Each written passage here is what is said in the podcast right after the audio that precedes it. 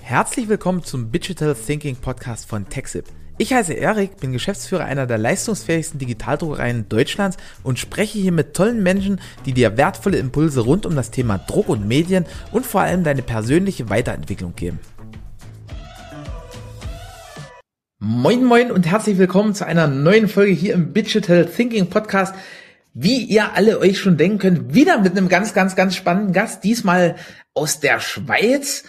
Er hat früher performance-basiert Taschengeld verdient. Also das ist, glaube ich, ein sehr cleverer Ansatz. Ist heute Schweizer Unternehmer mit einer Firmenkuh. Das habe ich auch das erste Mal gehört und gelesen. Er zahlt in seinem Unternehmen selbstbestimmte Gehälter. Seine Themen sind Change, New Work, Teal, Leadership, Agilität. Und er ist Konferenzenveranstalter und Host. Und äh, damit herzlich willkommen, lieber Tim, Tim Urschinger. Wie geht's dir?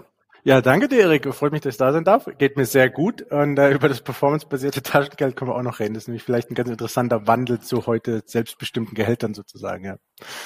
Ja, sehr gern. Also ich, ich kann ja immer nur so, so einen kurzen äh, Schwenk sozusagen über dich erzählen und das ist ja immer nur so die Spitze des Eisbergs. Deswegen äh, ich, ich habe auch gesehen, du bist extrem aktiv, da gibt's viele Post, Podcasts, viele YouTube-Videos und Co. Bist auch auf LinkedIn extrem aktiv, aber für die, die dich jetzt vielleicht noch nicht kennen, dich zum ersten Mal hören, stell dich vielleicht noch mal kurz vor, was hat das mit dem Taschengeld auf sich und wie bist du zu dem Tim geworden, der du heute bist? Das ist eine kleine Frage zum Einstieg, wie ich zu dir ja, ne? ich Das ist äh, einfach für die nächsten ja. 45 Minuten. Ähm, ab. genau, ja, genau. Ähm, nee, was, was kann ich sagen? Also ich wohne hier äh, an der Schweizer Grenze auf der deutschen Seite, so in der Nähe von Basel, im schönen Südschwarzwald. Sehr äh, ja, gemütlich, äh, geruhsam hier, äh, kann man sagen. Ansonsten ähm, war das so, dass ich meine also wenn du in Basel groß bist, also ich bin in der Gegend hier groß geworden, wenn du hier groß bist, stellt sich eigentlich nicht die Frage, welche Industrie du nachher mal karrieretechnisch besuchen wirst. Die Frage ist hier Roche oder Novartis, aber Pharma ist eigentlich im Baselraum klar. Du machst eigentlich immer Pharma, wenn du hier bist. So, für mich war es also Roche. Ich war also im Großkonzern, Roche Pharma, kennt man auf der deutschen Seite auch ganz gut. Und bin vor 13 Jahren dann in die Beratung, habe da so meinen, meinen Weg gemacht bei einer anderen Firma und dann vor sieben Jahren jetzt äh, selbstständig gemacht mit einem Kollegen, wo wir jetzt ja, andere Konzepte ausprobieren, äh, Dinge ausprobieren, die man vielleicht in größerem Rahmen, wie zum Beispiel in der Pharmabranche, vielleicht nicht eins zu eins umsetzen kann, aber die schon spannend sind. Und was eigentlich interessant ist, du hast der Thiel erwähnt, für die, die es nicht so äh, vielleicht parat haben, das ist, ähm, geht zurück auf ein Buch von Frederic Laloux, Reinventing Organizations, hat er 2014 geschrieben und im Prinzip beschreibt er, wie so progressivere Organisationen arbeiten und da kommen die Schlagworte, die wir heute die ganze Zeit hören, letztlich 2014 noch weniger. Das eine ist sinnhafteres Arbeiten, Purpose-Driven Work. Äh, das zweite ist so ein humanistischerer, ganzheitlicher Ansatz. Ja, also wenn, wenn heute meine Katze überfahren wurde, dann haben wir ein anderes Gespräch, als wenn sie nicht überfahren wurde. Jetzt mal ein bisschen sehr plakativ gesagt. Äh, und der dritte Pfeiler, den er beschreibt, ist Selbstmanagement, Selbstorganisation. Und ähm, das ist auch so, wie wir jetzt eben funktionieren mit unserer kleinen, circa 20 Mann- und Frau-Firma. Also das heißt, ich bin zwar Gründer, ich bin Miteigentümer, aber ich bin nicht der Vorgesetzte oder der Chef von irgendjemandem. Ich bin äh, nur im Handelsregister der Geschäftsführer, ansonsten interessiert es intern keinen, mit allen Vor- und Nachteilen. Ja. Äh, Leute bestimmen ihre Gehälter selbst, wie du gesagt hast. Und es ist eben interessant, weil früher, also als sich meine Eltern dann irgendwann scheiden lassen haben, äh, hat sich meine Mutter überlegt, dass ich doch performancebasiertes Taschengeld bekommen könnte. Also einfach gesagt, Tim wäscht das Geschirr ab oder Tim äh, putzt die Fenster oder sowas, dann bekommt Tim auch mehr Taschengeld. Relativ einfach, fand ich gut, habe viel Taschengeld verdient, meine Mutter fand es irgendwie nicht mehr so gut. Ähm, aber im Prinzip heute das, das umgekehrte Bewusstsein in der Firma, wo wir sagen, Performance und, und dieses alles messen und dann monetär entlöhnen, ist eigentlich kontraproduktiv, ist eigentlich die falsche Richtung, außer du arbeitest natürlich am Fließband, also wo du, wo du so ganz einfach messen kannst. Und wenn wir dieses klassische Knowledge Worker, also dieses Wissensmanagement-Thema, was wir eigentlich ständig haben, in, in, zumindest in unseren Breitengraden, dann ist es der völlig falsche Weg. Also heute sage ich, das, was meine Mutter damals gemacht hat, war sicher gut, weil ich im Haushalt viel gemacht habe, aber ähm, würde ich heute als, als Konzept, als Firmenkonzept sozusagen nie nutzen. Ja. Also wir haben schon eingangs gesagt, wir sind da auch recht, äh, sagen wir mal, neuartig aufgestellt, verglichen mit vielen äh, Firmen, also verglichen mit euch wahrscheinlich steinzeitlich, blöd gesagt, ne, weil ihr das ja noch, noch mal ein Stück weiter denkt. Ähm, ich ich würde mal gern einhaken bei, bei dem Punkt, wo du sagst, hey, performance-basierte Bezahlung findest du vielleicht nicht ganz so cool.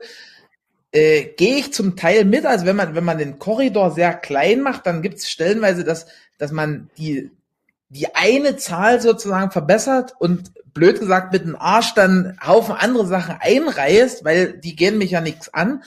Was passiert denn, wenn man einfach die Zahl größer sieht? Also wenn man, wenn man halt sagt, hey, wenn es dem Unternehmen gut geht, dann geht's dir als Mitarbeiter gut. Ja, also du, du, du hast da schon den richtigen Punkt getroffen, meiner Meinung nach. Also wenn wir performancebasierte Entlohnung sagen, dann sagen wir individuelle. Also du hast ein Ziel und das erreichst du. Das macht wenig Sinn genauso, weil, weil du sagst, du wirst, äh, du wirst mittelfristig deinen Lohn darauf optimieren. Das heißt, du wirst halt sehr eindimensional Leistung erbringen. Du wirst also umgekehrt, genauso wie du es so schön sagst, im, im, im schlechtesten Fall irgendwas anderes kaputt machen damit.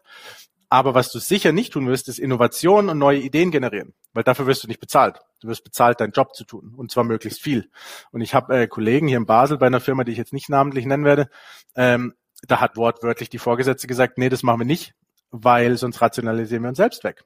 Warum? Weil sie, weil sie da performancegetrieben einfach denkt ja, und, und zielorientiert denkt. Genau das wollen wir vermeiden. Aber was du natürlich richtig sagst, ist, wenn du jetzt so ein Ziel auf ein Unternehmenslevel setzt oder bei größeren Firmen vielleicht auf eine Business Unit, auf eine Geschäftseinheit irgendwas, dann kann das schon Sinn machen. Dann ist es aber für mich nicht mehr performancebasierte Entlohnung, sondern dann ist es letztlich eine Art Gewinnbeteiligung. Und Gewinnbeteiligungen wiederum machen aus meiner Sicht äh, sehr viel Sinn. Ja. Cool. Wie, wie gehst du nur, also Führung, Self-Organization ist ja mit Führung stark verknüpft. Wie, wie, wie geht denn ihr damit um, dass eben gerade sowas nicht passiert? Also ich fühle mich ja auch erinnert, wenn du sagst, hey, wir, wir machen uns ja keine Gedanken, weil dann rationalisieren wir uns ja selbst weg. Äh, heutzutage, toi, toi, toi, ich hau gerade auf Holz und auf meinen Kopf, äh, ist das nicht mehr so schlimm, aber wo wir hier den ersten Cutter hingestellt haben, wurde der nicht bedient, ne, weil die Kollegen gesagt mhm. haben, dann kann ja viel schneller geschnitten werden, dann, dann brauchst uns alle gar nicht. Und mittlerweile haben aber alle im Unternehmen gelernt, hey, wir, wir machen hier Innovation nicht, um irgendjemanden äh, einzusparen, sondern dass wir halt irgendwo mehr Mehrwert in den Markt geben können. Genau. Nee, das ist, äh, das ist sicherlich der, genau der Punkt und das ist so eine, so eine Führungsaufgabe auch. Ich meine, jetzt sind wir selbst organisiert oder auch, ja, große Firmen würden es wahrscheinlich agil nennen, ja. Und ähm, du hast da eine ganz große ja eigentlich eine, eine Fehlkonzeption im Kopf von den Leuten, die sagt, agil oder selbstorganisiert heißt keine Führung. ist eigentlich mhm. völliger Quatsch. ist eigentlich, wenn man es genau nehmen will, ist es das Gegenteil. Und zwar sagen wir halt, es ist nicht irgendwie eine Führungskraft, der Gründer, der Geschäftsführer, wie auch immer, der jetzt in meinem Fall, wo, wo ich alles weiß, ja, oder wo ich die großartigsten Ideen habe, sondern wir sagen einfach, Führung ist jeder Manns und jeder Frau Aufgabe. Ja, also das heißt, jeder ist letztlich eine Führungskraft, einfach situativ. Für gewisse Themen werde ich mehr Führung übernehmen weil ich mich zum Beispiel auskenne, weil ich Erfahrung gesammelt habe, weil ich, keine Ahnung, irgendeine Leidenschaft dafür habe, ja. Und für andere Themen werden andere Leute die Führung übernehmen und ich werde mich unterordnen. Und diese Art fluide Führungszuordnung sozusagen ist eigentlich die Stärke, weil du damit auch die, die Stärke der Mitarbeitenden letztlich besser nutzen kannst. Das heißt, ganz viel mit Führung zu tun und Selbstorganisation und das ist eigentlich da, wo es dann auch schwierig wird und was wir bei uns auch sehen, ehrlicherweise, ist, ähm, um andere zu führen, setzt es immer voraus, dass du dich selbst führen kannst. Jetzt klingt es in der Theorie so einfach, ja, aber wenn du, und, und das wirst du selber von dir wissen, das ist eben nicht immer so einfach, ja. Priorisieren auf dem Papier, sagen alle, können wir. Aber wenn du da mal in so einer Situation warst, wo es wirklich nicht ganz so offensichtlich war, zum Beispiel hier die letzten drei Jahre Covid, dann, äh, dann ist es nicht mehr so einfach. Und insofern, das ist, glaube ich, so ein bisschen unser Struggle, wenn du willst. Ähm, jeder ist Führungskraft und gleichzeitig heißt es extrem viel Reife, die wir verlangen in Sachen Selbstführung. Und das ist schon äh, teilweise hoher Anspruch. Ja ganz ketzerisch gefragt, geht dieses Modell mit jeder Firma, mit, mit jedem bestehenden Team oder, oder brauchst du auch so ein, also blöd gesagt, so ein, so ein gewissen Menschenschlag, ne? Also der, der auch bereit dafür ist, so die, also das ist ja schon im aktuellen Zeitstrahl würde ich das schon noch sagen, als sehr, äh, also ich will jetzt nicht experimentell sagen, aber schon, ihr seid da schon Pioniere. Und äh, das hat auch mal irgendwie die Oma oder die, die äh, Mutter von Peter Parker gesagt, mit, mit, äh, mit großer Kraft kommt große Verantwortung. Ne? Das ist ja, geht ja so in die Richtung. Ja, also du, du hast sicher recht, experimentell bis zu einem gewissen Grad, kann man schon sagen. Ähm, was du siehst, auch bei Frederic Laloux Buch, das wir vorhin schon erwähnt hatten, und auch wenn du jetzt guckst, äh, was da draußen passiert in der, in der Community sozusagen, du findest äh, diese Beispiele in jeder Branche auf jedem Kontinent, in praktisch jedem Land. Also du siehst auch, dass der soziale, äh, der gesellschaftliche, der geografische Kontext offenbar kein Ausschlusskriterium ist. Äh, gleichzeitig kann man schon sagen, ähm, dass du da natürlich eine gewisse, eine gewisse Wertevorstellung mitbringen musst. Und, und was du auch siehst bei den großen Beispielen, also wir haben Firmen, die funktionieren so wie wir, das sind 15.000 Mitarbeiter. Ja. Krass. Ähm, also, das, also das da heißt, gedacht, dass genau. das mit Größe schwieriger wird, das Modell aufrechtzuerhalten. Genau, genau. Also es ist sicher schwieriger. Also auch auch Hut ab für, also bis 15.000 Leute zu skalieren ist schon ist schon eine Leistung. Ja. Ähm, auf der anderen Seite, was du bei allen diesen Beispielen siehst, inklusive uns, wir haben alle so gestartet. Wir haben also in Anführungszeichen nur skaliert. Wir haben nicht, was, was, was, was du, was, was große Unternehmen, mit denen wir so arbeiten, tun, die haben eine Transformation. Die haben ein bestehendes Team. Die haben vielleicht 100 Jahre diese Firma schon. Ja? Die haben, die haben, äh, die haben gewisse Strukturen. Und das heißt, diese, diesen Schritt, diese Transformation hinzubekommen, dauert ungleich länger, als du baust es in Anführungszeichen nur von Anfang an so auf. Und äh, da würde ich schon mitgehen und sagen, also guten Kollegen in Wien zum Beispiel, der die Firma von seinem Vater übernommen und das dann innerhalb von drei Jahren sozusagen umgebaut. Und äh, er hat gesagt, ein Drittel der Leute sind gegangen. Ja, und das Krass. ist auch so eine, das ist so eine, so ein Benchmark, den wir auch immer geben, so ein Viertel, ein Drittel. Du musst schon rechnen, wenn du den, wenn du den Schritt wirklich radikal gehst. Du kannst natürlich gern so Zwischenschritte gehen und es muss ja nicht immer schwarz-weiß sein. Aber wenn du das so schwarz-weiß gehst, rechne mit einem Drittel der Leute, die, die den Weg nicht mitgehen. Ja. Mhm. Und äh, wir haben die, die Worte jetzt ge, gestriffen, du hast das auch angerissen, dass das auf dem Buch basiert, aber was ist denn dieses Thiel? Was, was kann ich mir darunter vorstellen, wenn ich das jetzt noch nie gehört habe? Ja, eigentlich ist nur eine Farbe. Also auf Deutsch, nachdem wir auf Deutsch reden, würden wir eigentlich Türkis wahrscheinlich sagen. Also mehr ist es erstmal nicht.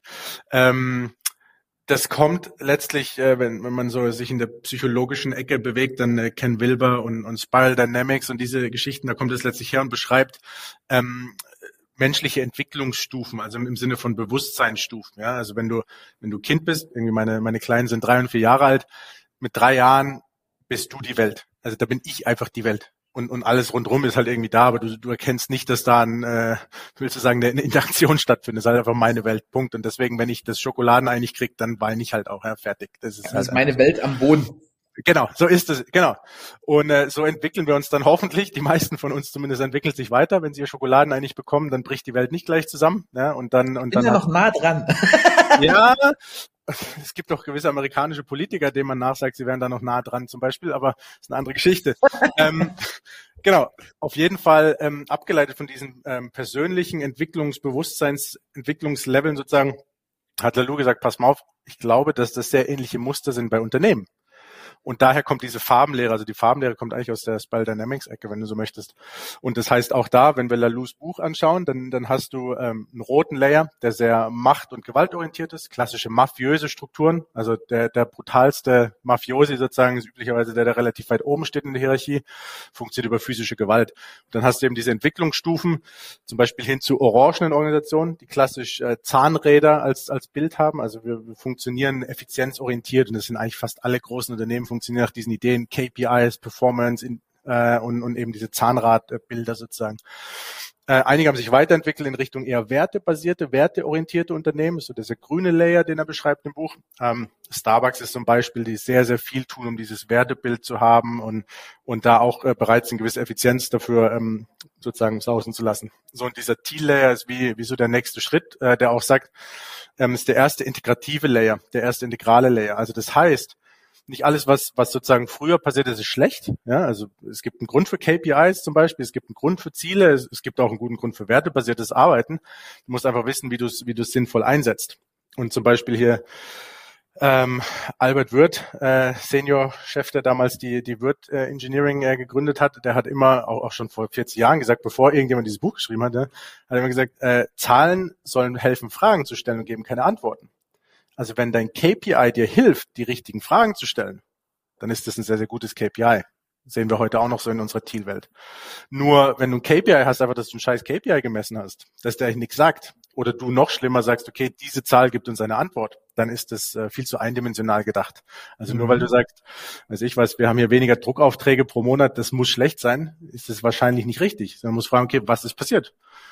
Ist das, also vielleicht hast du auch weniger Aufträge und eine, und eine höhere Marge. Kann ja sogar gut sein. Ja? Also ähm, und, und insofern schauen wir einfach gewisse Konzepte, in Anführungszeichen traditionelle Management-Konzepte, die du so NBA-Universitäten lernst, hinterfragen wir einfach und sagen, okay, nichts gegen KPIs und Zielsetzungen, aber macht es Sinn, jetzt dem Erigen Ziel zu geben oder sollten wir vielleicht auf Geschäftseinheiten Ziel setzen? Zum Beispiel. Ja? Und das, das sind genau die Themen, die uns beschäftigen.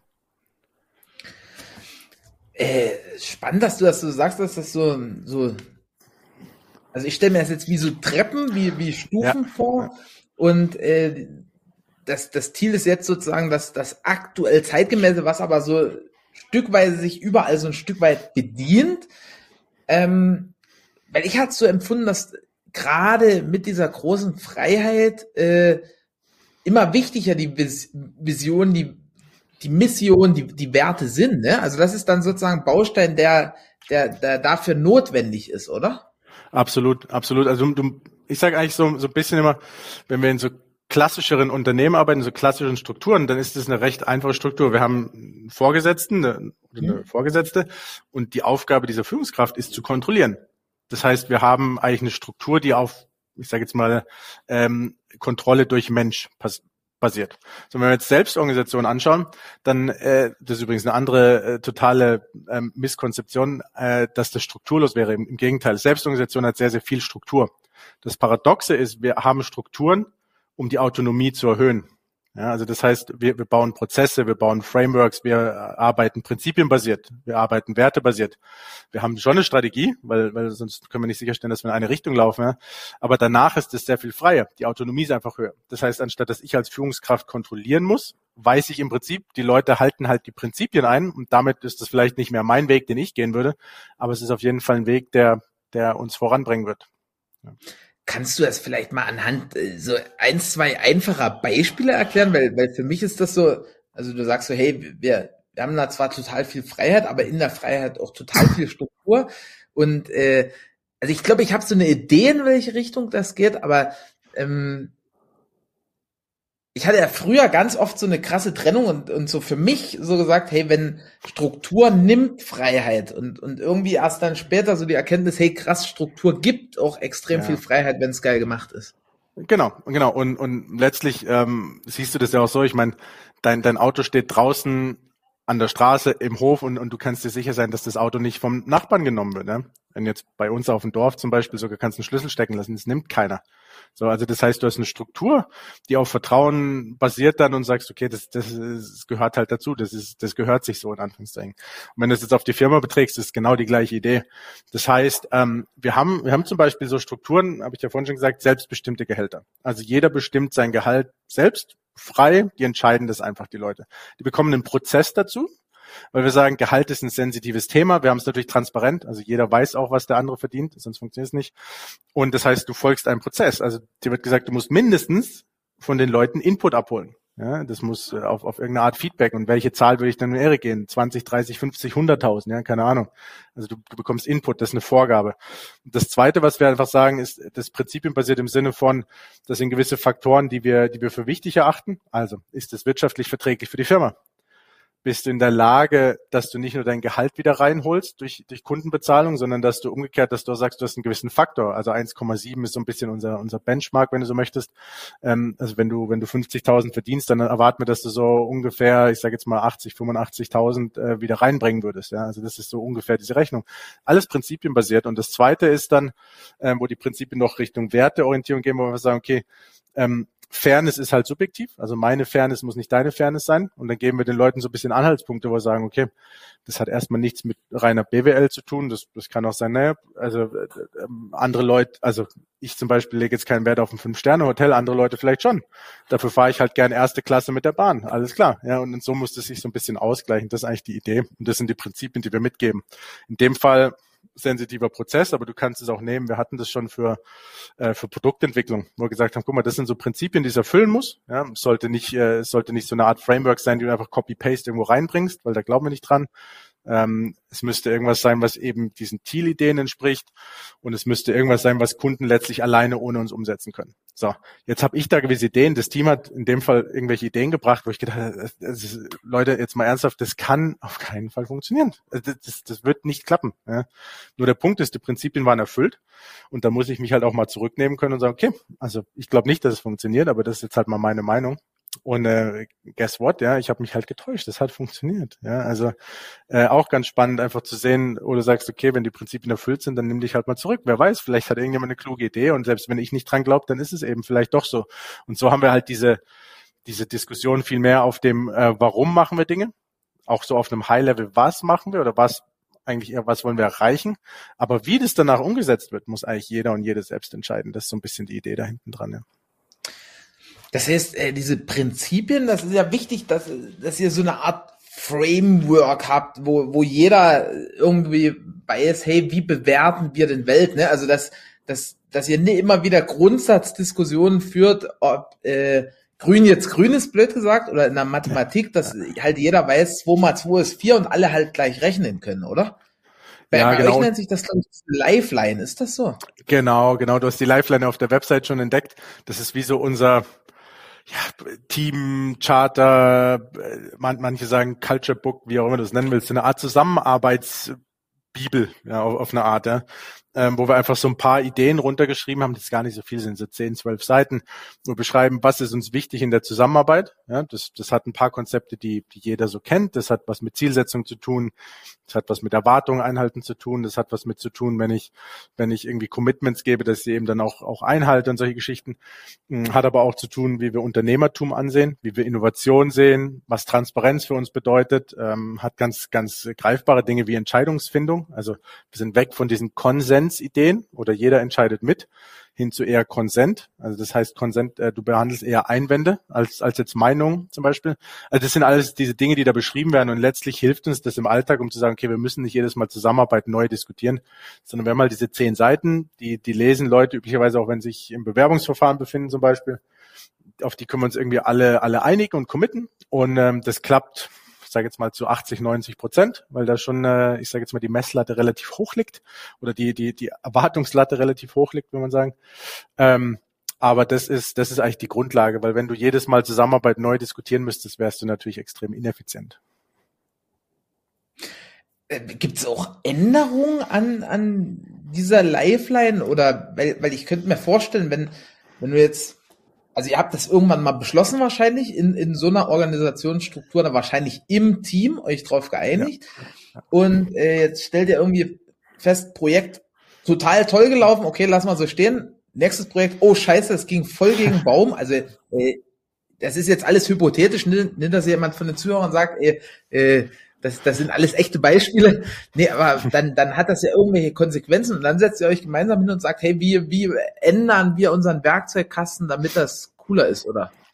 Genau, genau. Also ähm, ähm, es ist jetzt, glaube ich, Version 4 oder so, wenn ich nicht völlig falsch liege. Genau. Wir haben die, wir haben die erste irgendwie geschrieben. Das habe ich auch geschrieben, weil das wäre auch noch eine genau. Frage gewesen, wie oft und wann wird das geändert?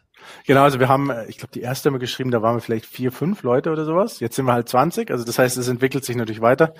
Ähm, die, die, die Grundideen sind, glaube ich, die gleichen. Ähm, es, es entwickelt sich halt weiter, erstens mit der Größe, zweitens dann hast du andere Leute, die bringen neue Impulse und das ist gesund. Und ähm, ich glaube, das ist auch so das Wichtigste, was wir, was wir einfach missverstehen in, in größeren Organisationen auch, ist, ist einfach dieses Thema, du machst so alle zwei, drei, vielleicht vier oder fünf Jahre eine Reorganisation, eine Restrukturierung. Und damit bist du eigentlich immer in so einem Zyklus von Jahren, während bei uns wir das eigentlich auf einer Monatsbasis haben. Also kannst, äh, du kannst einen Antrag einbringen auf einer Monatsbasis, dass die Lifeline geändert wird. Jetzt passiert es, ich sage jetzt mal grob einmal im Jahr, ja. Das passiert nicht jeden Monat, aber theoretisch könntest du. Und das, äh, das trifft auch auf andere Governance-Strukturen zu, also zum Beispiel Rollen, Rollen und Verantwortlichkeiten. Also wir haben, äh, wir haben ein bisschen granulareres Setup. Du hast nicht einen Job, also wir haben nicht einen Geschäftsführer oder sowas, sondern wir haben halt Rollen.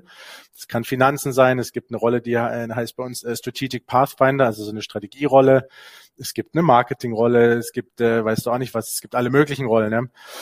Ähm, und auch die werden auf einem Monatszyklus kannst du einen Antrag einreichen, dass die geändert werden.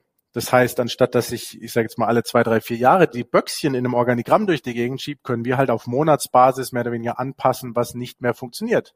Was uns dazu befähigt, dass wir extrem schnell auf, auf Außeneinwirkungen reagieren können, auf Kunden, auf Ereignisse wie Covid oder keine Ahnung welche, ja. Und einfach viel schneller sind zu reagieren, ohne dass wir jedes Mal so einen riesen Aufwand machen müssen für, für Reorganisationen oder was auch immer das dann äh, für die Prozesse bedeutet. Heißt aber eben auch, ähm, dass du, dass du viel mehr diese Konversation hast, um auf die Lifeline mal zurückzukommen. Wenn da steht Transparenz, dann ändern wir gar nicht so oft, was Transparenz heißt in diesem Dokument, sondern wir haben eigentlich immer mal wieder eine Konversation drüber mit dem Team. Okay, was heißt denn Transparenz für mich? Und dann versuche ich einfach die anderen Kolleginnen und Kollegen zu verstehen. Und, und darum geht es eigentlich viel mehr, dass die Lifeline wie eine Art ja, Gesprächsgrundlage ist, wenn du so möchtest. Wie, wie, wie wägst du das so ab? Also blöd gesagt, Kosten Nutzen, ne? Also wie, wie ist das für dich? Also für dich scheint es ja cool zu funktionieren, oder für dich und dein Team.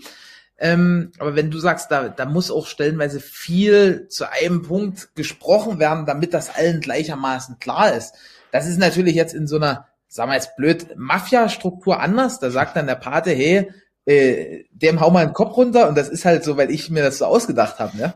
Ja, äh, also äh, grundsätzlich ist es so, genau. Äh, ich weiß nicht, noch nie in mafiösen Strukturen gearbeitet, aber die können schon effizienter sein wahrscheinlich. Ähm, ich, ich auch nicht, ne? Also mir das jetzt Genau. Ähm, aber was, was ich sagen kann, zum Beispiel in der, in der anderen Beratungsfirma, wo ich früher war, auch im Management-Team gewesen, das letzte Jahr, wo ich dort war, war 2015 mhm. und 2015 großen Bereich verantwortet in solche Geschichten, äh, habe ich über 1000 Spesenbelege kontrolliert und freigegeben. Ja, Warum? Weil man das halt so macht. Mitarbeiter reichen Spesenbelege ein, ich muss die kontrollieren und freigeben, dann kriegen die die Spesen ausbezahlt. So. Was ich dir sagen kann, ist zweierlei Dinge. Das erste ist, es ist einfach stinklangweilig. Äh, persönlich, ja, es gibt mir nichts, diese Spesenbelege zu kontrollieren. B, findest du noch nicht mal was, davon abgesehen. Also das ist äh, völlig nutzlose Zeitverschwendung. Und aus Firmensicht ist es einfach Wertvernichtung, weil auch die Firma hat keinen Mehrwert davon. Ja. Jetzt, jetzt nehmen wir dieses einfache Beispiel. Bei uns reicht also müssen wir auch Spesenbelege einreichen, weil das hat steuerrechtliche Gründe in der Schweiz, das musst du als Berater tun. Aber äh, keiner kontrolliert sie oder anders gesagt, Erik gibt seine Spesenbelege selbst frei. So, jetzt kannst du einfach mal ausrechnen, wie viel Zeit ich zum Beispiel spare, damit nicht diese Spesenbelege freizugeben. Da können wir auch mal eine Stunde diskutieren, was Transparenz für dich und für mich heißt, sozusagen. Und so gibt es ganz viele Beispiele, mhm. wo ich sagen würde, wir sind jetzt als Firma vielleicht nicht super viel effizienter, aber wir haben die wichtigen Konversationen, die wir haben sollten, über grundlegende Werte und Prinzipien und weniger über so, ich sage jetzt mal, administrativen Quatsch und Bürokratie, den wir eigentlich nicht brauchen. Und damit sind wir wahrscheinlich unterm Strich gar nicht viel effizienter, aber eben äh, auf, auf anderen äh, Bereichen, wo wir die Zeit verwenden, wenn du so möchtest. Inwieweit ist denn das dasselbe Modell oder oder inwieweit unterscheidet sich das von dem Netflix-Modell? Die haben das ja auch so ähnlich, ne? Also jetzt, wo du mit, mit den Spesenabrechnungen gesprochen hast, da gibt's ja dieses Hörbuch von Reed Hastings, heißt das, glaube ich, ne? Mit dem No Rules Rules. Ja, genau. Und, und ich glaube, da ist es genau so, wo, wo, wo er das thematisiert, wie, wie unsinnig das ist, so diese ganzen Belege kleinsteilig durchzugehen. Ja, ja, genau. Also Netflix-Modell geht schon in eine ähnliche Denkrichtung. Netflix natürlich äh, einfach brutal zu sagen, jegliche Bürokratie möglichst eliminieren. Äh, da, da kommen sie her. Wenn du jetzt zum Beispiel so Innovationsprozesse anschaust, bei Netflix, das funktioniert immer noch relativ hierarchisch. Also wenn du der okay. Geschäftseinheitsführer bist zum Beispiel, dann wirst du darüber entscheiden, äh, ob gewisse Dinge rechts oder links lang laufen, für deren Innovationsprozess, in dem Fall auch oft äh, Filmentscheidungen und so Geschichten. Ähm, da sind sie dann wieder relativ hierarchisch unterwegs. Also ich, ich glaube, was da einfach wichtig ist, auch zu sagen, was passt halt für die Unternehmung, was, was macht da irgendwie Sinn. Ähm, was wir auch nicht vergessen dürfen, und da kenne ich jetzt Netflix, kenne ich zu wenig Leute persönlich, um es wirklich zu beurteilen, aber du hast oft in diesen Firmen natürlich auch das eine, was, was plakativ steht und das zweite, wie es gelebt wird. So, und, mhm. und äh, das geht halt oftmals dann auch ein bisschen auseinander. Das nennt man dann äh, Employer Branding oder gute Marketingarbeit, ja, je nachdem, wie du es sehen willst. Ähm, da, da muss man immer ein bisschen reinschauen. Und das zweite ist auch Netflix zum Beispiel ist eine große Firma, ja. Das heißt, du hast nicht eine Netflix-Kultur, sondern du hast natürlich ganz, ganz viele Mikrokulturen, so wie eigentlich in jeder, in jeder größeren Firma auch.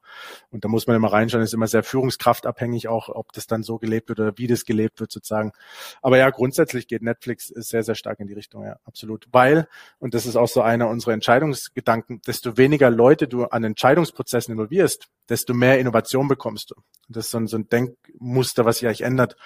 Mehr Experten, weniger Innovation. Und wenn du jetzt Großfirmen anschaust, dann haben die immer 97 Experten involviert in ihre Innovationsentscheidung. Deswegen kommt da auch nichts raus an, an, an Innovation. Deswegen sind kleine Firmen so viel innovativer, zum Beispiel. Ach, krass. Studien dazu, ja. Man, man denkt immer so, oder, oder ist ja so die landläufige Meinung, wenn du fünf, sechs, sieben Experten möglichst noch aus verschiedenen Gebieten zusammensteckst, schwupp, hast du sofort eine Innovation. Und, und du sagst, das, das ist überhaupt nicht so. Also je weniger Leute in dem Prozess sind, desto Genau, wichtig, wichtig ist in den Entscheidungsprozess, also wo es Sinn macht, äh, zum Beispiel diverses äh, Denken aus verschiedenen Bereichen ist in dem Ideengenerierungsprozess, ja, also diese ganzen äh, Design Thinking und welche auch immer Innovationsprozesse leben von Diversität, das macht Sinn. Aber auch bei Design Thinking zum Beispiel, der Entscheidungsprozess ist nicht mehr divers und der Entscheidungsprozess sind auch nicht mehr viele Leute. Das sind ein, zwei Leute, die, die entscheiden sollten. So, also das heißt, man, man und das ist so das, was, was oftmals äh, falsch interpretiert wird. Divers und ko-kreativ und so, ja, aber nicht für die Entscheidung selbst. Und das ist eigentlich der Punkt, der wichtig ist. Mhm. Noch, noch mal zurück zu den, den Rollen und den Verantwortungen und, und so. Also, äh, wie schon eingangs gesagt, also bei uns, ich hänge auch in möglichst wenigen Sachen drin, aber äh, schon noch gefühlt in vielem. Also ähm, das heißt, das Tagesgeschäft läuft rund und wenn ich mal nicht da bin, fällt das auch ne auf oder steht jetzt nur die Firma still. Aber es ist, glaube ich, noch näher an dem Punkt, dass, dass es sozusagen, egal ob ich da bin oder nicht da, äh, einfach so, so sich organisch aus sich raus entwickelt. Ähm, wie, wie gehst du damit um? Also, weil du hast es ja gesagt, die Firma ist sozusagen auf dem Papier, stehst du da als Geschäftsführer drin, in, in, tatsächlich fühlt sich's ganz anders an. Und ja, wie gehst du damit um? Genau, also ähm, es gibt natürlich den rechtlichen Aspekt, eben Schweizer Firma, wir haben ein Handelsregister in der Schweiz, da steht ein Geschäftsführer drin und da muss ein Geschäftsführer drinstehen. Das brauchst du in Bern auch nicht mit den Behörden diskutieren, das ist halt einfach so, ja. Das heißt, ich bin auch persönlich haftbar für gewisse Dinge natürlich damit, logischerweise. Ähm, hat Insolvenz zum Beispiel und solche Geschichten. Ähm, das mhm. zweite ist, also Natürlich erfordert es auch eine gewisse Reife von den Leuten, dass sie diese Verantwortung über, übernehmen wollen, weil du exponierst dich auch. Wenn du, wenn du harte Entscheidungen triffst oder schwierige Entscheidungen triffst, dann exponierst du dich. Äh, das ist sicher auch ein Faktor. Und ich würde auch sagen, das ist bei uns jetzt auch äh, so ein Prozess, wo ich, wo ich zwischendurch mehr involviert bin in Themen und zwischendurch wieder weniger. Im Moment haben wir gerade eine Tendenz, dass ich wieder weniger involviert wird, was ich gut finde. Ja, ähm, das, das funktioniert schön. Wir hatten aber auch so Phasen zwischendurch. Zum Beispiel letztes Jahr ist, ist einer meiner beiden Co-Founder rausgegangen ähm, aus, aus der Firma. Der macht jetzt was komplett anderes. Und äh, da merkst du natürlich erstmal eine Lücke. Ja, da, da, da, da entsteht erstmal eine Lücke, die gefüllt werden muss. Und dann, äh, dann zieht's mich da dann doch wieder rein auf eine Art. Das hat, glaube ich, was mit der Firmengröße zu tun. Aber klar, im, im Optimalfall sind die Prozesse nicht von mir abhängig, im Operativen schon gar nicht. Und für strategische äh, habe ich vielleicht mehr Erfahrung als auch andere Leute und das ist auch okay, solange das nicht alles bei mir zentral irgendwie zusammenläuft und solange ich, jetzt mal ein bisschen einfach gesagt, so wie du auch gesagt hast, mein, dann gehe ich halt mal drei Wochen im Urlaub im Sommer und dann bin ich weg und dann passiert gar nichts. Ja? Dann, dann läuft die Firma normal weiter, es interessiert keiner, ob ich da bin oder nicht. Und das ist genau das, wie es letztlich auch sein sollte. Ähm, und trotzdem, natürlich, ich habe ja vorhin gesagt, jeder hat irgendwie Führung äh, zu leisten und jeder ist irgendwo auch Führungskraft. Und natürlich äh, habe ich damit auch einen Teil Führung zu leisten und, und das ist auch okay, solange das in einem gesunden Rahmen passiert. Ja. Jetzt ist ja die, die Welt gefühlt, also ist nur eine These, ich kann das jetzt nicht belegen, aber gefühlt wird die immer schneller und äh, dynamischer. Wie, wie siehst du das? Ist das, also ich will die Frage jetzt nicht beantworten, aber ist das was, was eigentlich die Notwendigkeit für, für veränderte Geschäfts- und Unternehmensmodelle steigert? Ja, ist immer schwierig zu beantworten, die Frage, weil du es schwierig belegen kannst. Aber was du natürlich schon siehst, so mit so einfachen Statistiken, also was ist die Lebensdauer von Fortune 500 Unternehmen? Oder was ist, man, wenn, wenn du überlegst, diese das, das erste wirkliche Smartphone, also wenn du sagst, das erste wirklich kommerziell erfolgreiche Smartphone mit dem iPhone war 2008. Das ist erst 14 Jahre her, ein bisschen mehr, ja.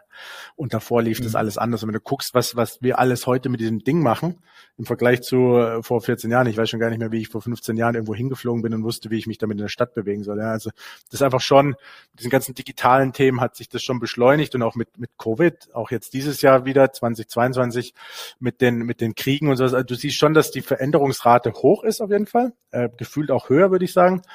Und was du auch merkst, ist, dass Unternehmen und Unternehmensstrukturen eben nicht dafür ausgelegt sind. Ja, also wenn ich, wenn ich ein, jetzt nehmen wir mal hier wieder Pharma, wo wir uns ja hier in der Gegend bewegen, ähm, wenn so ein Pharmaprodukt hat einen Lebenszyklus, wenn du nur die Entwicklung bis zur Marktreife anschaust, irgendwie acht bis zwölf Jahre. So, da, da, kannst du sagen, da passiert natürlich viel in den acht bis zwölf Jahren, aber eigentlich kannst du das sauber, wie man sagen, sauber planen, mehr oder weniger, ja. Und, ja. und das passiert in anderen Bereichen natürlich nicht. Also das heißt, ähm, diese Anpassungsfähigkeit muss viel, viel schneller passieren. Auch die Innovation, also wenn du guckst, ja, ist unvorstellbar, dass eine Bank obsolet wird. Und gleichzeitig schauen wir diese ganzen Fintech-Startups an, was da alles passiert und wo eben viele Banken in Geschäftsbereichen zumindest obsolet geworden sind. Ja. Und wenn du jetzt Blockchain und diese ganzen Themen noch weiter anschaust, dann sind wir gespannt, was passiert die nächsten paar Jahre. Also ähm, ich glaube, diese Innovationsfähigkeit, diese Anpassungsfähigkeit ist einfach ein Überlebensmerkmal geworden, was viel stärker ist als noch vor 50, 60 Jahren. Und das ist schon das, wo wir sagen müssen, diese ganzen, ich sage jetzt mal, Managementmodelle, die wir klassischerweise in der in der MBA-Schule gelernt haben, die sind nicht auf Anpassungsfähigkeit ausgelegt. Ja, und das ist, das ist sicher das, wo wir eine Veränderung sehen. Ob das jetzt immer Thiel und Selbstorganisation sein muss, eine andere Frage. Es gibt ja ganz, ganz verschiedene äh, Bewegungsrichtungen, ähm, aber da passiert einiges und auch das, der zweite Faktor, der sich ja auch die letzten paar Jahre, zwei, drei Jahre, würde ich sagen, extrem verstärkt, ist natürlich das ganze Thema Nachhaltigkeit und Sustainability wenn du guckst, was da passiert, dann, äh, dann gibt es auch eine ganz äh, klare Werteverschiebung von, von Konsumenten, auch von Firmen, die darauf eingehen müssen. Mhm. Und auch das sind natürlich Dinge, du kannst nicht von heute auf morgen deine Supply Chain plötzlich nachhaltig gestalten. Du kannst es draufschreiben, aber du kannst es letztlich nicht. Ja, und das ist, äh, das sind so Dinge auch da, Innovationsfähigkeit, Anpassungsfähigkeit und da brauchst du neue Ideen.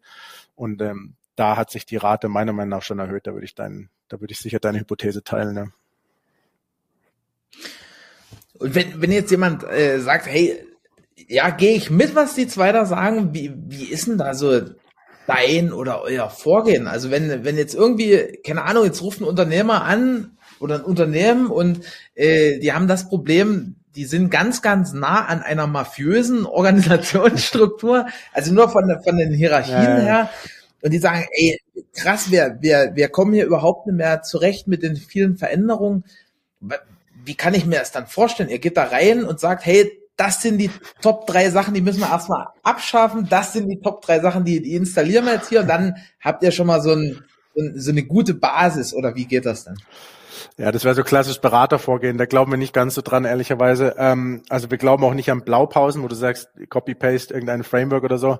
Ähm, was du aber siehst bei fast allen Frameworks, sogar schon, wenn wir, also da können wir 60 Jahre zurückgehen mit Lean. Wenn du die wirklichen Lean-Ideen anschaust, die eben, wie gesagt, nicht neu sind, ja, dann funktionieren die fast gleich oder 70 Prozent deckungsgleich zu dem, was wir heute mit Selbstmanagement und Thiel erzählen zum Beispiel.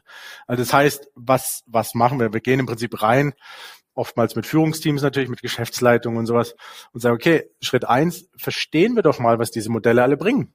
Ja, also was, was macht denn Thiel? Was sind, was sind diese Ideen hinten dran?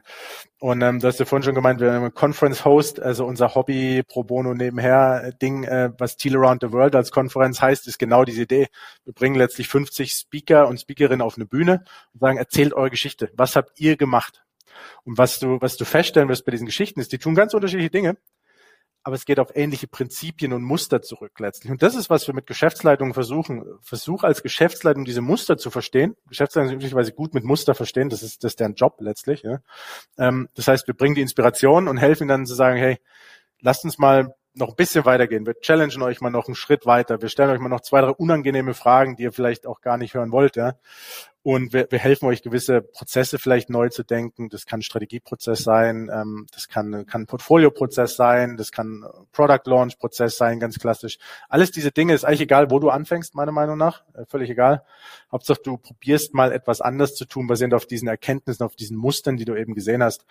Äh, und dabei unterstützen wir sie. Und natürlich würden wir irgendwann zu einem Punkt kommen, nicht am Anfang, aber irgendwann kommen wir noch sonst zum Punkt, wo wir sagen, Erik, pass auf, du hast jetzt viele gute Dinge verändert.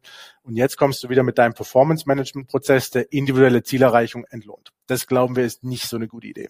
Ja, aber das ist nicht Schritt eins. Das ist dann nachher, wo wir dann schon nochmal so ein paar Hinweise geben können. Und insofern ist es äh, sehr viel, ja, willst du sagen, ko-kreatives Arbeiten mit Geschäftsleitung letztlich, zusammen rausfinden, was für die Sinn macht. Ich habe ja vorhin schon gesagt, ich glaube nicht an diese eine Blaupause. Ähm, und gleichzeitig natürlich brauchst du Inspiration. Also dieses klassische Johari-Fenster. Ich weiß halt nicht, was ich nicht weiß. Es hilft ja nichts. Also das heißt, äh, dabei unterstützen wir letztlich. Sagen wir, eigentlich über uns, wir sind eigentlich nicht wirklich Berater, wir sind eher Katalysten und versuchen so eine Anschubenergie zu bringen, mehr oder weniger. Spannend.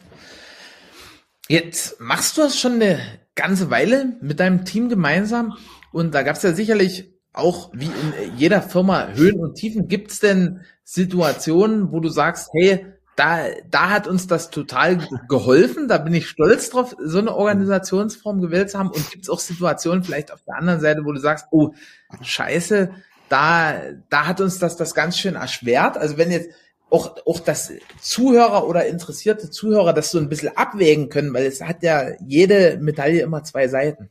Mhm. Also kann ganz aktuelles Beispiel nehmen. Letztes Jahr war nicht so einfach für uns, weil einerseits ist eben einer von meinen Mitgründern äh, gegangen damals. Wir hatten noch äh, zwei, drei andere Leute gegangen sind, die länger da waren. Also du hast wie so eine Art, ähm, ja, vom Kern so ein paar Leute eben verloren. Und ähm, dadurch hat sich auch betriebswirtschaftlich ergeben, dass es nicht unser erfolgreichstes Jahr war, bei, bei weitem nicht. Ja. Und in so klassischen Organisationen würdest du das nicht unbedingt transparent machen. Da machst du es transparent, wenn du es für sinnvoll hältst, aber nicht unbedingt. Also wenn ich auch früher zurückdenke in der anderen Firma, wir haben das oft im Management-Team halt diskutiert, aber wir haben es eigentlich keinem erzählt. Und das Ergebnis war, draußen im Team hat es keiner mitbekommen. Es war also ruhig. Und wenn ich mir überlege, was wir dieses, also jetzt 2022 für eine Unruhe zwischendurch im Team hatten, da war ich schon geneigt zu sagen, weißt du was, ich behalte das einfach für mich dann, dann machen die alle ihren Job und sind ruhig und keiner, keiner macht sich da zu viel Gedanken, ähm, weil es auch nie, willst du sagen, nicht, nicht so kritisch war, als wenn ich gewisse Kennzahlen eben wieder angeschaut habe oder Pipeline von neuen Aufträgen und so, dann war das alles in einem Rahmen, der nicht super war, aber okay. Und damit war das in Ordnung. Und das sind so klassische Momente, wo ich gedacht habe, hey, also wenn ich aber der Chef wäre, dann, dann würden die ihren Job machen und ich könnte mich um das andere Zeug kümmern, so ein bisschen, ohne dass da Riesenunruhe ist. Das war so letztes Jahr sicher bisschen Reflexion. Auf der anderen Seite musst du auch sagen, wenn dadurch, dass das Team halt dabei war und das ist sicher auch der positive Teil, was da an Ideen wieder generiert wurden und was, was sie jetzt ausprobieren wollen, die Leute und was auch gerade jetzt die letzten paar Wochen wieder gelaufen ist, dann siehst du schon, das ist so eine Art Lernkurve natürlich, die auch mittelfristig viel bringt. Nur in der Situation selber äh, ist das ganz schwierig. Und wir hatten es auch schon mal, wir hatten das 2017, im zweiten Jahr, hatten wir so eine Situation, die ein bisschen schwieriger war. Damals waren wir fünf Leute oder sechs. Und das war ganz spannend. Wir saßen hier in Basel zusammen. Damals face-to-face -face vor Covid hat man sich ja getroffen. Ne? Ähm, und haben im Prinzip einfach die Frage gestellt, was glaubst du, wie wahrscheinlich ist es, dass du in drei Monaten von heute noch einen Job hast? Also, dass in drei Monaten noch eine Firma existiert und du einen Job hast. Und das Spannende war, diese, diese Prozentsatz von also ich habe damals gesagt, es ist, es ist 0% wahrscheinlich, dass ich nicht einen Job habe. Also es ist eigentlich 100% wahrscheinlich, ich habe einen Job. Oder von mir ist 99%, wenn ich nicht 100 sagen darf. Zu 50-50 saß eine Mitarbeiterin da, 50-50, dass ich noch einen Job habe in drei Monaten. Und wir haben die gleichen Zahlen, die gleichen Informationen. Von, von, von deinen Mitarbeitern damals, hat Genau, gesagt. ja, genau. Und, und wir, wir, wir die gleichen Zahlen. 100 quasi. Genau, also es ist, ist einfach verrückt, ja, wenn du es überlegst, Tim denkt, okay, whatever, diese Diskussion brauchen wir nicht führen.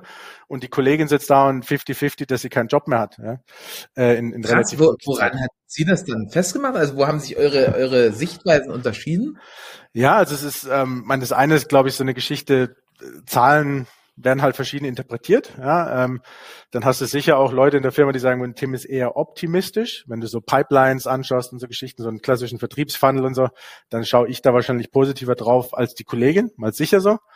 Und das andere ist auch, dass ähm, schon so ein bisschen dieses diese Mindset-Geschichte Glas halb voll, Glas halb leer spielt sicher mit rein. Ja. Und äh, zu dem Zeitpunkt war sie ich sage jetzt mal ein halbes, dreiviertel Jahr da und ich hatte halt irgendwie schon zehn Jahre Beratung gemacht. Also da hast du natürlich dann auch unterschiedliche Erfahrungen, wie du mit solchen Dingen umgehst äh, vielleicht. Und, und, du weißt auch, Beratung geht immer mal hoch und runter, das ist jetzt nichts Neues. Ja. Und ich denke, daran liegt es dann auch. Aber da siehst du eben, in klassischen Organisationen hätten wir wahrscheinlich nicht drüber geredet. Das heißt, es wäre auch keine Unruhe gewesen und ich hätte halt einfach das für mich mit mir ausgemacht sozusagen. Und das ist ähm, mittelfristig trotzdem, wie gesagt, gut, weil äh, die Organisation lernt, aber kurzfristig ist es nicht die effizienteste Geschichte. Also in Krisensituationen würde ich sagen, kurzfristig ineffizienter, mittelfristig trotzdem vielleicht gut, weil das, weil das Learning hoch ist. vielleicht noch eine Frage, die ich erst nicht auf dem Schirm hatte, aber wenn, wenn das so viel so mit Weiterlernen innerhalb der Organisation zu tun hat, wie thematisiert ihr das? Macht ihr das alles sozusagen immer from scratch und, und, und sozusagen äh, äh, von Angesicht zu Angesicht oder, oder habt ihr auch so E-Learning-Plattformen, dass, dass ihr auf den Stand XY aufbauen könnt? Ja, mit E-Learning sind wir schlecht, zugegebenermaßen. Generell, was so klassisches Wissensmanagement angeht, sind wir nicht so gut. Ähm, was wir viel haben, also wir, wir treffen uns nicht immer physisch. Wir haben, äh, wir haben viel virtuellen Austausch. Das, wir, wir nutzen viel virtuelle Whiteboards, ob das jetzt ein Miro-Board oder was, was auch immer ist, ja, solche Dinge. Um, wir haben Slack äh, als, als Informationssammelstelle, äh, wenn du so möchtest, auch mit so einer Knowledge Base hinten dran und so Geschichten. Also wir versuchen da schon drauf aufzubauen.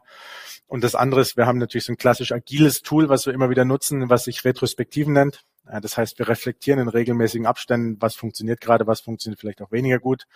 Äh, und diese Retrospektiven sind wie so eine Art ja, Sammlung von, von Learnings, wenn du so möchtest. Und das ist, das ist so, wie das funktioniert. Also du, du setzen stark darauf, dass das halt im, in den Köpfen von den Leuten dann sozusagen gespeichert ist. Äh, eine super Wissensplattform oder ein E-Learning haben wir in dem Sinne nicht. Nee.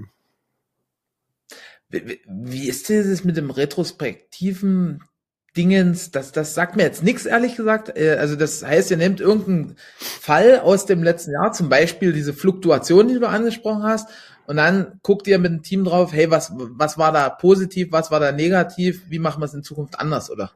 Genau, im Prinzip genauso wie du sagst. Du, du nimmst den Fall, Fluktuation ist ein gutes Beispiel. Haben wir, glaube ich, nächste Woche oder übernächste Woche genau diesen Case. Äh, hast du, hast du wahrscheinlich in meinem Kalender? Nee, kannst du nicht sehen, aber. Ja, ja, ich äh, bin mit der Connected, seit du den Podcast hier akzeptiert ja, genau, hast. genau. ähm, genau, und da, da werden wir genau das Thema anschauen und auch sagen, okay, was, was, was können wir uns vorstellen, was die Gründe dahinter sind und was wollen wir in Zukunft besser machen auch.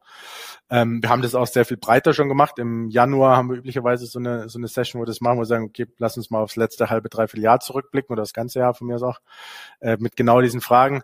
Aber oftmals ist es projektbezogen oder eben themenbezogen, wo wir sagen, okay, warum hat äh, der Product Launch hier nicht funktioniert? Warum hat, keine Ahnung, irgendwas anderes nicht funktioniert? Oder auch umgekehrt, warum haben gewisse Dinge extrem gut funktioniert? Also wir können ja auch, auch von positiven Fällen natürlich lernen. Und wie unterscheidet sich das jetzt, also mal so für, für mich von so einem, also wir machen zum Beispiel so quartalsweise anhand von, von so Ergebniskennzahlen, ob das jetzt KPI sind oder nicht, da kann man drüber streiten, aber das ist ja auch immer so eine Art Rückschau und auch gleichzeitig so eine Art Planung für die Vergangenheit. Wie unterscheideten sich das jetzt? Äh, sehr wahrscheinlich oftmals gar nicht. Das ist ja das Lustige an diesen agilen Tools. Wir tun immer so, als wären die gerade gestern vom Himmel gefallen und total neu. Äh, sind sie tatsächlich nicht. Also wenn du, wenn du einen KVP, so einen kontinuierlichen Verbesserungsprozess anschaust, der geht ja letztlich auf ähnliche Dinge. Auch dort machst du sowas letztlich. Ja? Du, du reflektierst, was gut und was nicht so gut funktioniert. Äh, ganz klassische Rückschau von einem Jahr funktioniert genau gleich. Ähm, ich glaube, was einfach wichtig ist, ist, dass du das so ein bisschen strukturiert angehst. Also das heißt, was sind die Fragen, die wir uns stellen wollen und nicht einfach so, wir haben hier eine Zahl, was sagt uns die Zahl sozusagen, sondern ein bisschen strukturierter.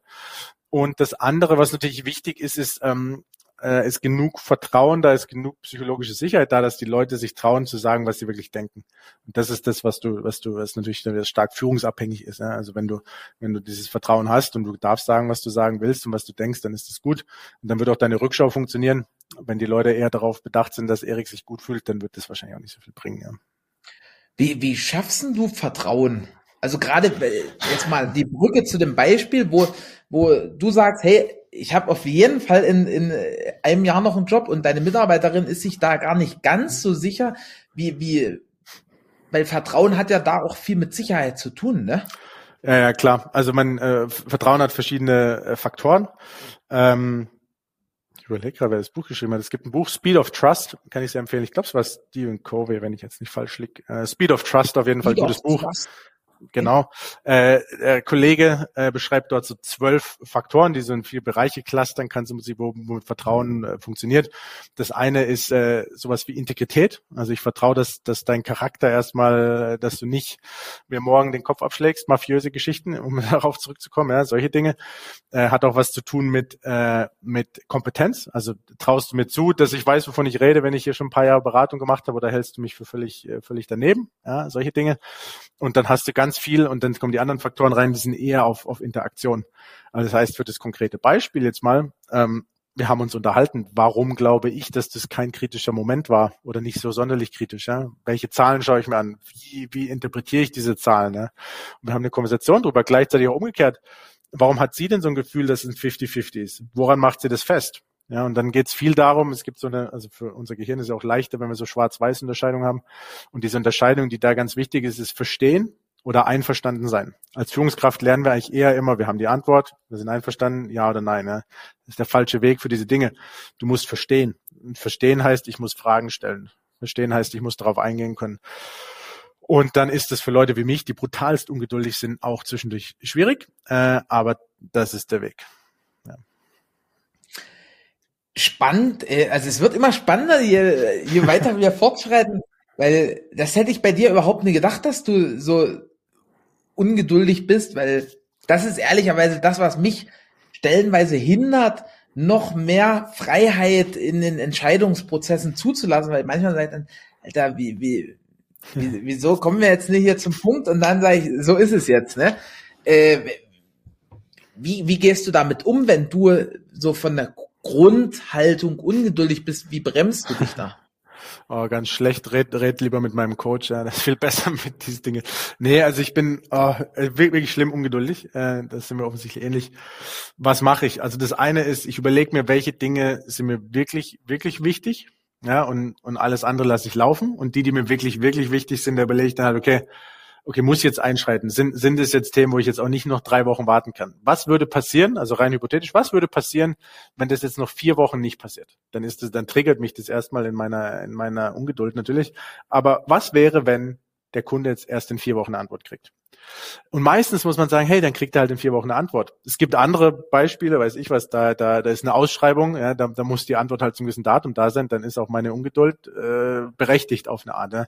Also so damit umgehen, aber ich, also ehrlicherweise, und ich empfehle das immer noch jeder Führungskraft, äh, einfach einen Coach bekommen, wo man solche Situationen reflektiert, weil du merkst ja, wo du, wo du ungeduldig bist. Und ich wechsle meinen Coach immer mal so alle halb, dreiviertel Jahr wechsle ich meinen Coach, weil ich immer wieder andere Impulse will, aber ich habe eigentlich fast immer einen Coach. Ja. Cool. Super Überleitung. Du hast gerade von einem Buch gesprochen, du hast gerade von einem Coach gesprochen. Also du machst ja auch viel an deiner eigenen Person, liest wahrscheinlich auch viel. Was sind so deine, deine Top drei Bücher? Und Achtung, in, in drei verschiedenen Bereichen. Einmal hm. Thema Führung, einmal New Work als, als großes Thema und einmal Self-Development, also persönliche Entwicklung. Puh, das ist äh, nicht so einfach. Ähm, was würde ich sagen? Also in Sachen Führung, ähm, oh, da gibt es so viele gute Bücher. Also ich fand extrem gut Adam Grant, äh, Give and Take, ähm, was, was betrachtet, äh, also die, die Einleitung vom Buch ist, und ich werde jetzt nicht verraten, aber die Einleitung vom Buch ist, es gibt Giver, also Leute, die eher geben, ja, es gibt Nehmer, also du nutzt die Leute aus, im Prinzip, mal einfach gesagt. Und es gibt Leute, die sagen so, ähm, Matcher. Also das heißt, wenn du mir was Gutes tust, tue ich dir auch was Gutes, so ungefähr. Ja. Und äh, Adam Grant äh, betrachtet ähm, relativ wissenschaftlich in dem Buch Give and Take, welche Gruppe ist die erfolgreichste. Und das Lustige ist, oder das Interessante ist, dass sowohl die erfolgreichste als auch die am wenigsten erfolgreiche Gruppe die Geber sind, die Giver. So, und jetzt stellt sich die Frage, wenn die Geber die erfolgreichsten und die am wenigsten erfolgreichen sind, was unterscheidet die beiden? So, und das musst du im Buch nachlesen, sonst hätte ich es ja jetzt gespoilert. Das mache ich jetzt nicht. Äh, also finde ich super Buch, auch, äh, weil weil es also Krass, die Führungsthemen äh, reflektiert. Ich habe noch nie so eine schöne Bucheinleitung gehört. So. genau, also das äh, würde ich sagen. Ähm, zum äh, zum Thema Organisation, puh, also Reinventing Organizations hatten wir ja vorhin schon äh, von Lalou, äh, finde ich, äh, finde ich nach wie vor, äh, muss man letztlich mal gelesen haben, äh, auf eine Art. Und die andere vielleicht, die ich für Organisationen ganz super gut finde, ist ein Buch von Ben Horowitz. Äh, das heißt, What You Do is Who You Are und betrachtet letztlich, wie du eine Kultur baust. Äh, super spannend. Ähm, kann man nur empfehlen. So, und jetzt für individuelle äh, Weiterentwicklung da. Puh. Ähm, was würde ich sagen? Also ein Buch, was vielleicht auch vom Titel die Leute ein bisschen anregt und vielleicht triggert auch ist. Es gibt ein Buch von Mark Manson, heißt er äh, How to Not Give a Fuck. Oder irgendwie das, The Subtle Art of Not Giving a Fuck oder irgendwie sowas. Sehr interessantes Buch. Ähm, vielleicht ein bisschen zu oft Fuck in seinem äh, Text verwendet, aber grundsätzlich sehr, sehr gutes Buch. Ähm, kann ich empfehlen, genau. Stark. Ja, lieber Tim, dann, dann sind wir jetzt mit dem, mit dem Hauptteil durch. Wenn das jemand jetzt genauso spannend fand wie ich, wie, wie kann ich mit dir in Kontakt treten? Wie, wie kann ich, äh, ja, mehr über das, was du oder ihr dort als Team macht, erfahren? Wie, wie ist da so der Ablauf? Genau, also äh, du hast ja schon gesagt, ich bin immer gern bei Podcasts oder solchen Geschichten dabei. Das heißt, äh, auf LinkedIn einfach mit mir, äh, Tim Urschinger, Tim mit 2M, dann gibt's schon mal nicht mehr so viele, ja. Äh, wenn du Tim mit 2M schreibst. Also Tim Urschinger auf LinkedIn äh, ist so die einfachste, gibt's auch recht viel Content immer wieder. Oder natürlich über unsere. Genau. Oder ansonsten natürlich über die Website vom Team, äh, die du ja auch schon angeschaut hast, lifesciences.com mit V, lifesciences.com. Da findet ihr auch die Lifeline und diese Geschichtchen. Genau, und ansonsten einfach äh, gucken. Ich bin ja äh, sozusagen überall und nirgends dann irgendwo wieder aktiv. Also einfach anpingen und Fragen stellen. Immer gern bereit zu teilen, was wir wissen. Ähm, auch wenn es nicht immer so viel ist, wie es manchmal scheint. Ja, lieber Tim, Tim, äh, vielen, vielen Dank. Das war ein sehr kurzweiliger Podcast. Und äh, im Digital Thinking Podcast ist immer so, dass unser Gast noch so die letzten Worte an unsere Zuhörerschaft richten kann. Und darum würde ich dich jetzt bitten und dir die, ja, den Raum frei machen sozusagen. Ja, äh, also erstmal bevor die, vor den letzten Worten, danke dir, Erik, hat sehr viel Freude gemacht. Äh, coole Fragen, äh, auch, auch nicht so die klassischen, die ich sonst oft höre. Also wirklich cool. Danke dir für die Reflexionsanregung. Und die letzten Worte an die Leute ist, ähm, dreht diese Frage um von warum sollte ich etwas tun zu warum nicht. Also anstatt zu fragen, warum sollte ich das ausprobieren, fragt euch mal, warum nicht. Und ihr werdet feststellen, ihr werdet ganz viele neue Wege gehen, wenn ihr euch fragt, warum nicht. Und ihr werdet die ganz blöden Ideen ausschließen, weil es gibt ab und zu Gründe, warum wir Dinge nicht tun sollten. Das sind dann echte Risiken. Das also, warum sollte ich nicht vor den Zug springen? Ja, weil es potenziell tödlich ist. Also das ist ein klares Warum nicht. Aber viele andere Dinge gibt es kein echtes Warum nicht. Und die halten uns nur zurück. Also einfach die Frage umdrehen, anstatt fragen, warum, warum nicht? Warum nicht? Damit vielen, vielen Dank, lieber Tim. Eine wunderbare Woche an alle Zuhörer und bis demnächst im Digital Thinking Podcast. Vielen Dank für deine Zeit. Ich hoffe, du konntest viele spannende Impulse für dich mitnehmen. Check gern nochmal die Shownotes, um Zugang zu allen wichtigen Links zu erhalten. Und dann freue ich mich, dich beim nächsten Podcast hier wieder zu treffen. Fühl dich gedruckt und wir hören uns.